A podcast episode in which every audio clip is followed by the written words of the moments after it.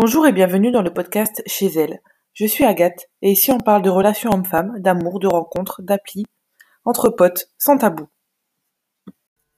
Dans l'épisode d'aujourd'hui, j'aimerais parler de l'idéalisation et de pourquoi on idéalise toujours son partenaire au début. Je pense qu'on a tous déjà été confrontés à cette situation. Au début, quand on rencontre quelqu'un, cette personne semble absolument merveilleuse, magnifique, intéressante, intelligente.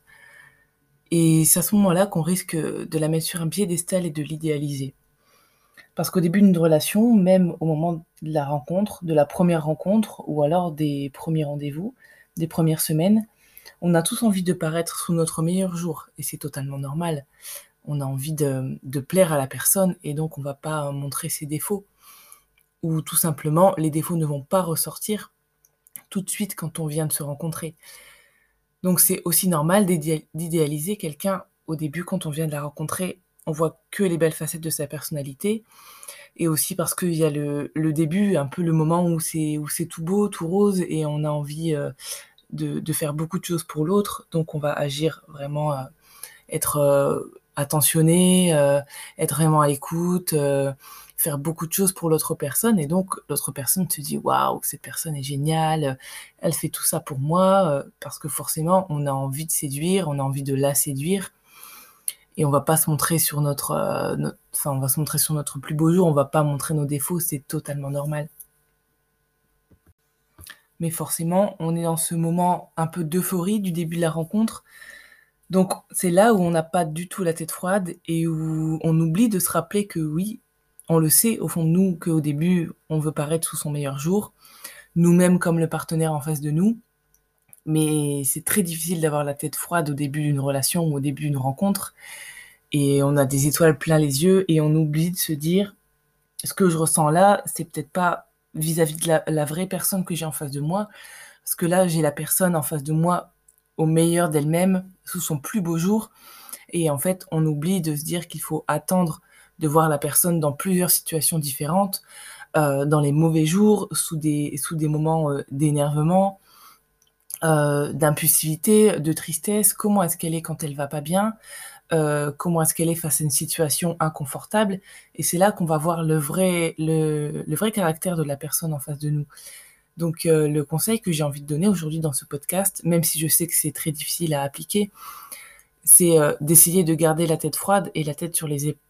sur les épaules et de se dire qu'en fait, euh, au début d'une relation, il faut attendre de voir la personne dans plusieurs situations. Comme je le disais, quand elle, est, elle a eu des soucis au travail, est-ce qu'elle va être à beaucoup se plaindre, à être beaucoup dans la négativité? Euh, Ce qui est aussi normal, mais c'est pas non plus une raison pour impacter l'autre personne. Euh, ou alors quand il y a une, un problème avec quelqu'un ou une altercation, est-ce que cette personne va être très impulsive, très sanguine Est-ce qu'elle va s'énerver facilement ou est-ce qu'elle va réussir à garder son calme? Euh... En fait, ce sont les trois stades d'une relation. Au début, euh, ce qu'on appelle euh, l'amour quand c'est tout beau, tout rose, ça s'appelle l'amour fusionnel. Là où on a envie de passer tout son temps ensemble, où on voit l'autre que sous le prisme de toutes ses qualités. On l'idéalise, on le met un peu sur un piédestal, euh, on se trouve que cette personne est géniale, qu'elle a toutes les qualités qu'on recherchait chez l'autre, et on les voit pas les défauts euh, si euh, si elle laisse traîner toutes ses affaires, si quand elle est pas quand elle est pas bien, elle va se renfermer sur elle-même et arrêter toute communication. En fait, bah, c'est des choses qu'en fait on va peut-être pas voir forcément au début, où on va se dire non bah cette personne quand elle est pas bien elle se coupe de tout, elle me répond plus et elle, est bloquée dans la communication. On va se dire bah c'est pas grave, c'est son, sa façon de fonctionner, donc c'est pas grave. Mais en fait, quand on va rentrer dans la deuxième étape où on va réaliser qu'en fait cette façon de fonctionner est un défaut pour nous, euh, c'est là que ça va poser problème où on va se dire en fait ça me convient pas du tout que quand tu sois pas bien, tu coupes toute communication et tu te renfermes sur toi parce que moi j'ai besoin de communiquer par exemple.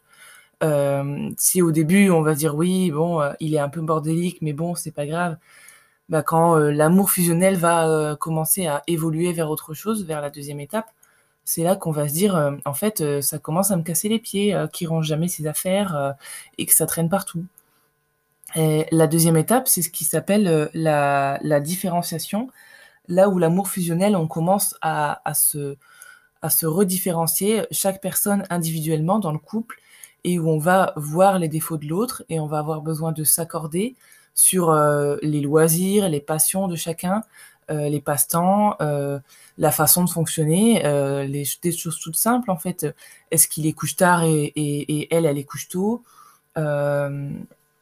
Toutes ces différences qui font qu'en en fait on a besoin de s'accorder. Mais au début, sur le stade de l'amour fusionnel, ça demande aucun effort de s'accorder parce qu'on a envie de le faire l'un pour l'autre et parce qu'on voit cette personne merveilleuse en face de nous et on lui voit aucun défaut. Et c'est dans la période de la différenciation où euh, on a besoin de, s'accorder l'un l'autre que les disputes vont apparaître. Et souvent, c'est là que qu'il y a les, les, premières ruptures qui peuvent arriver dans un stade de relation, c'est que euh, soit l'une des deux personnes, soit les deux trouvent qu'il commence à y avoir trop de disputes et que c'est forcément quelque chose qui cloche et qui est problématique.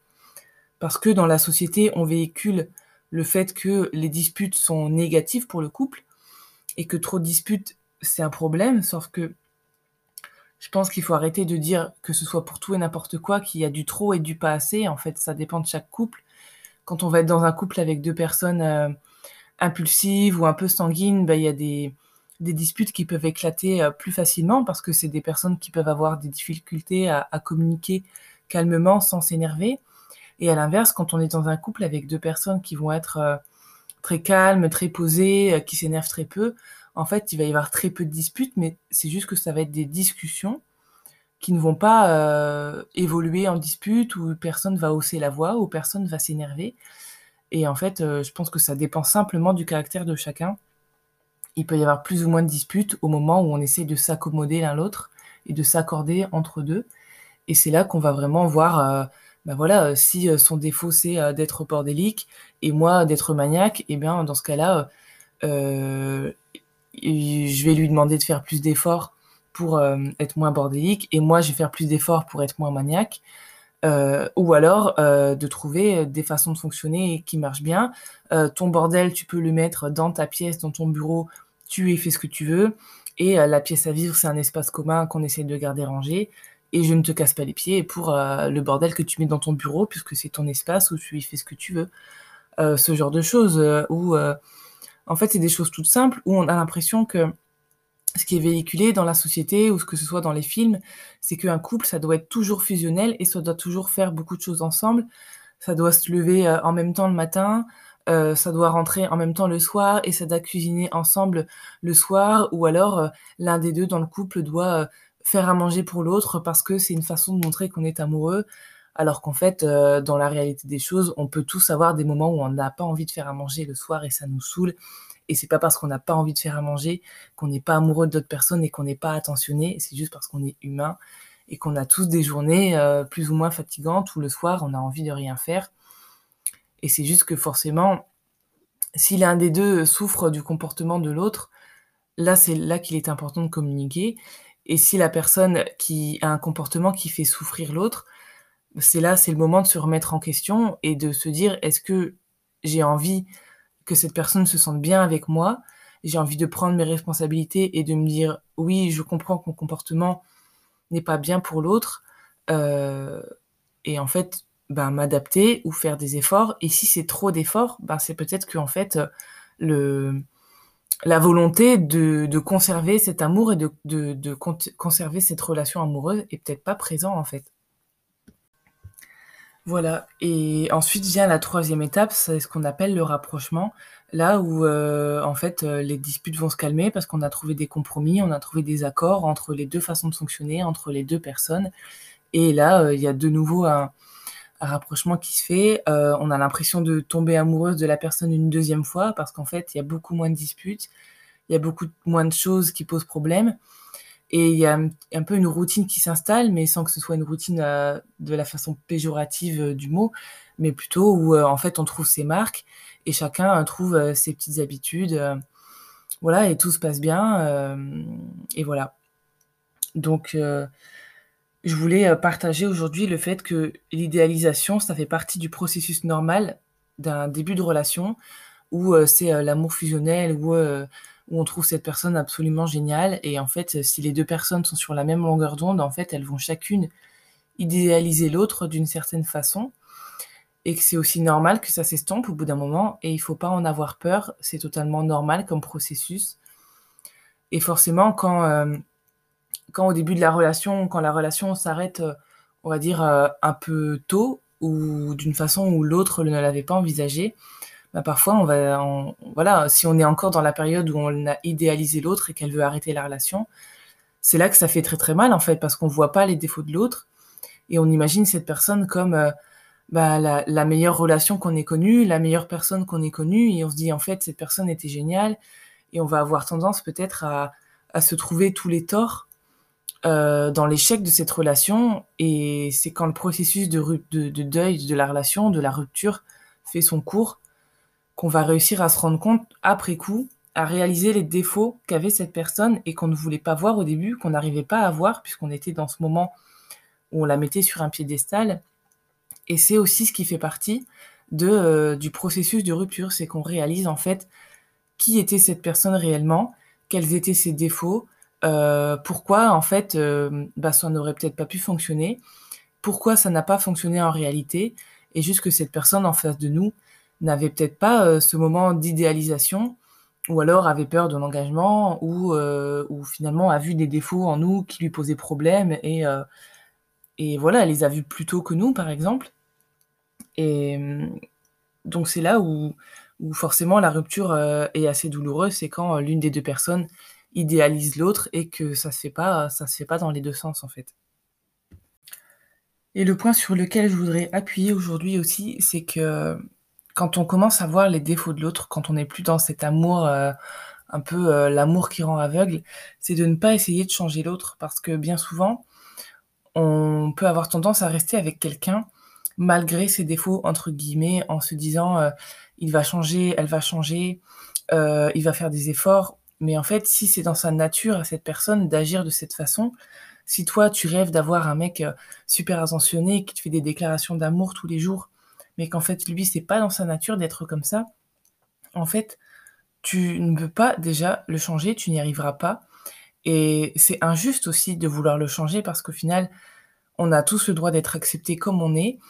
Et heu, les personnes qui ne sont pas attentionnées ont le droit d'être acceptées, heu, comme elles sont parce que c'est pas une obligation d'être, heu, voilà, d'être super attentionné et de faire des déclarations tous les jours et heu, je pense que c'est quelque chose qu'il faut éviter de faire, c'est ne pas se dire: «Cette personne a le potentiel d'être d'être, la personne dont je rêve, d'être, mon âme sœur, d'être la personne idéale pour moi». Parce que, heu, bah, c'est pas la bonne solution en fait, il faut accepter la personne comme elle est et si tu n'acceptes pas la personne avec ses défauts, en fait, heu, bah, c'est hyper injuste pour elle. Et parfois, c'est super douloureux de se rendre compte qu'en fait, heu, la personne ne correspond pas à ce qu'on veut dans une relation. Et mmh, je pense que c'est beaucoup plus difficile en fait, de se rendre compte que la personne, avec qui on est et qu'on aime ou qu'on est en train de tomber amoureux en fait, ne nous correspond pas et qu'on n'est pas compatible parce que cette personne a tel ou tel défaut qui sont des choses qui sont bloquantes pour nous. Et du coup, on va avoir envie de la changer, de l'améliorer, sauf qu'en fait, heu, c'est pas pas honnête pour elle, c'est pas pas juste. Et c'est là où c'est très, très difficile en fait de se rendre compte que cette personne ne nous correspond pas et que même si on l'aime, bah, peut-être qu'en fait on n'est juste pas compatibles et heu, si cette personne n'a pas envie de de bah, de s'accorder à nous ou de faire des efforts, ben, c'est peut-être tout simplement parce qu'elle en est pas capable, parce que c'est trop pour elle. Et je pense qu'on peut faire des efforts évidemment dans toute relation à un certain niveau, mais si mais si c'est trop d'efforts pour cette personne de d'essayer de de changer, ben, c'est qu'elle en a pas envie au fond d'elle, en fait. Et si quelqu'un n'a pas envie de changer, vous n'arriverez pas à la changer. Et ça, je pense que tout le monde le sait, heu, tout le monde le répète, mais pour autant, heu, on est tellement nombreux à faire cette erreur et à se dire que cette personne va pouvoir changer et qu'en fait, cette personne ne sera pas comme ça tout le temps ou alors à se raccrocher à des petits moments où, bah, là, à ce moment-là, elle était comme je voulais qu'elle soit et en fait, j'espère que ça va continuer, sauf qu'en fait, si c'est pas dans sa nature, c'est pas à ça qu'il faut se raccrocher. Et malheureusement, heu, bah, c'est très difficile, voilà, de se rendre compte qu'en fait, heu, les défauts de cette personne sont des choses qu'on n'a pas envie d'accepter. C'est hyper dur de se rendre compte que la personne pour qui on éprouve des sentiments ne peut pas, pas répondre à nos besoins, ne peut pas répondre, heu, aux besoins d'amour qu'on a ou aux besoins qu'on a dans une relation et qu'en fait, au moment où au 2e état à la 2e étape de l'amour où chacun essaie de s'accorder, en fait, bah, on se rend compte que la personne en face de nous n'a pas envie de faire ce qu'il faut pour s'accorder. C'est une étape où, heu, chacun doit faire, heu, un pas l'un vers l'autre pour s'accorder et pour mieux vivre ensemble et pour arriver à la 3e étape. Mais, heu, bah, parfois la 2e personne n'a pas envie de faire ce pas en avant, a juste envie de rester où elle est, de rester sur ses positions, de rester dans ses habitudes et de ne rien changer à ses habitudes pour l'autre et c'est là où malheureusement ça va être de ta décision à toi, en fait, de te rendre compte que cette personne ne répond pas à tes besoins, ne répond pas à tes envies et n'a pas envie de faire ce pas vers toi. Et va, ben, probablement malgré tout continuer à te dire qu'elle a des sentiments pour toi, qu'elle tient à toi, mais qu'elle est comme ça et que tu dois l'accepter, comme comme elle est. Et si tu sens que tu ne peux pas l'accepter comme elle est, que c'est quelque chose qui est vraiment bloquant pour toi et que c'est quelque chose qui va être problématique heu, d'envisager de rester, heu, plusieurs années avec cette personne.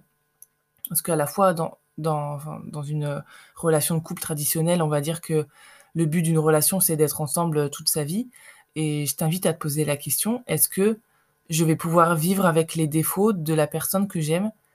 jusqu'à la fin de ma vie? Ou alors est-ce que ça me pose problème au point où je ne pourrais pas, heu, vivre ça toute ma vie, je ne pourrais pas vivre ça plusieurs années parce que ça va commencer à être lourd à porter et ça va me faire souffrir au bout d'un moment?» Voilà, c'est le petit conseil que je voulais te donner dans l'épisode du jour. Heu, j'espère qu'il t'a plu. N'hésite pas à me rejoindre sur, heu, Instagram, le compte c'est chez elle Agathe avec le tiré du 8 entre chaque mot. Heu, j'ai fait aussi une page, heu, de une page sur Facebook où, heu, je publie, toutes les sorties d'épisodes et je publie les liens pour les écouter, à chaque fois qu'ils sortent. Donc c'est, chez elle le podcast que tu pourras retrouver sur Facebook et n'hésite pas à m'envoyer un message sur, l'un des 2 réseaux pour me dire ce que tu en as pensé, pour me suggérer des nouveaux sujets d'épisodes si tu as des envies particulières et je te remercie de m'avoir écoutée. À bientôt!